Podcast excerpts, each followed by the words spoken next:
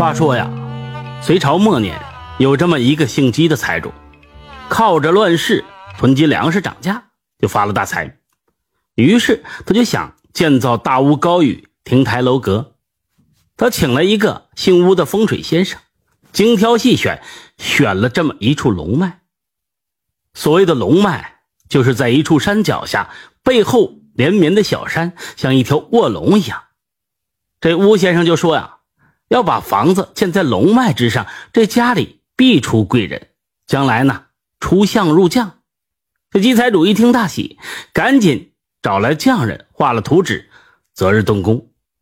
很快，这屋宇已经形成，选了这么一个黄道吉日，准备上梁。这大梁被吊起，刚放置在屋顶上，突然传来天崩地裂的响声，房子一下就倒塌了，成为了一片废墟。还好，这人们呢躲闪及时，没有造成人员上的伤亡。姬财主大怒，赶紧找来这工匠头，大加指责，说埋怨这房屋质量不行。工匠头委屈的就说：“我我建造了这么多年的房屋，建了好多好多的房子，二十多年了，从来没有发生过倒塌的事件。摸着良心说，这房子质量一点问题也没有。”这姬财主反问道。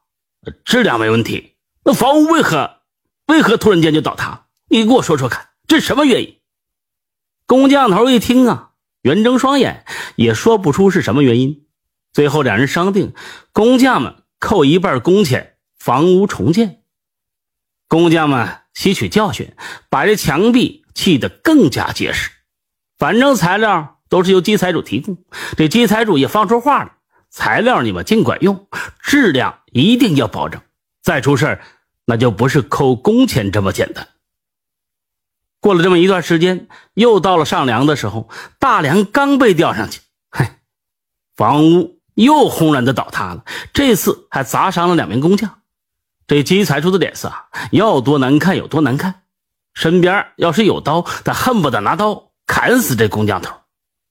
工匠头的脸色。也发黑，领不到工钱的事小，传出去之后，他还怎么在这个行业里混下去？饭碗肯定是得砸了。大家都冷静下来之后呢，这工匠头啊，把这姬财主就拉到没人的地方，苦着脸就说：“这事儿啊，透着有点邪门，可能是选址没选好。”姬财主一听更加愤怒了：“你简直胡说八道！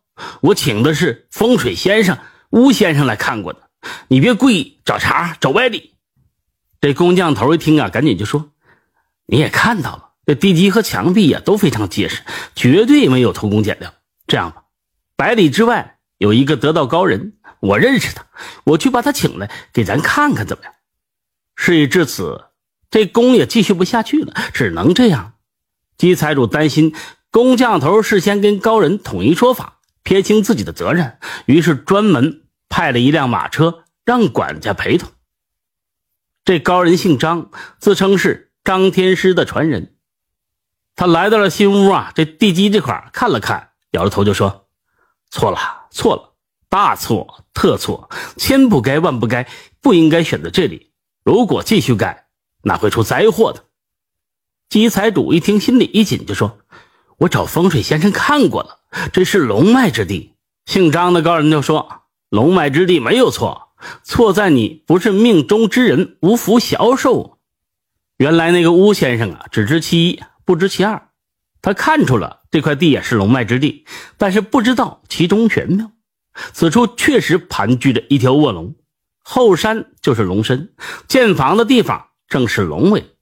因为不是命中之人，上梁的时候这龙尾摆了一下，故此房屋倒塌。这高人又说了。赶紧搬家吧，别在这里盖了。房屋压住龙尾，如果继续强行建屋，到时候卧龙发怒，抖动身子，那么这一带都会出现地震，天塌地陷，灾祸连连的。季财主大吃一惊，只得是重新选址。工匠们陪笑上前就说：“事出有因，这不能怪我们，工钱应该给足吧？”季财主摆摆手，垂头丧气的就说。啊，不扣了，不扣了，只怪我姬家没这福气，后代无人出将入相。砖头材料能搬的都搬走了，搬不走的扔在了原地，这里就成了一片废墟，荒废在这里。姬财主在新的地方建造了新房，上梁的时候呢，一切正常。完工之后，全家人便欢欢喜喜的搬进去居住了。转眼两年间过去了，这天呢，从外地逃难来了一家人，夫妻两个带着一个七岁的娃。男人姓简，名二豹。见到这里是山清水秀，便打算把家安在这里。他发现了这座废墟，清理出来一看，捡了一些砖头，又买了一些青砖。夫妻两个自己就搭造一个房屋。季财主得到消息，赶紧跑来阻止，把自己经历的和这高人的话就给讲了，不许他在此建房，小心惹怒了卧龙，降下灾祸。简二豹一听，给吓住了。停下手中的活，决定重新找地方。可是他一个外乡人呢，这人生地不熟的，谁愿意划一块地方给他当宅基地呢？又过了两天，他又回到这废墟建造房子。这块地虽然属于姬财主的，但是他已经不要了，也不管他。后来姬财主又得到消息，赶紧来查看，发现这房屋已经建好了，简二豹一家已经住进去了。姬财主惊讶的就问。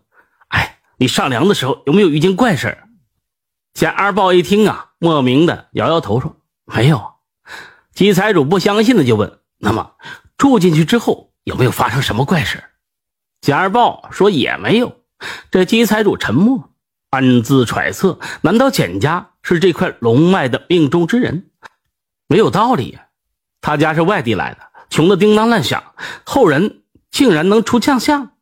但是事实明摆着，姬财主不得不服气。既然简家后人不简单，干脆趁早结交，他日也好攀附富贵之人。于是这姬财主租了十几亩田给简二豹耕种，也好让他家有饭吃。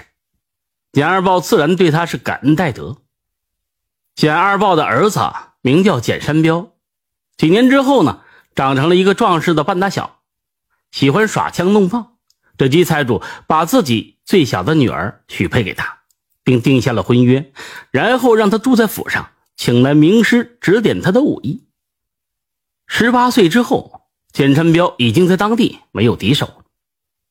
完婚之后，简山彪便去参加了李世民的军队，因为他战功卓著，后来成为了开国将领之一，官居要职，上马管兵，下马管民。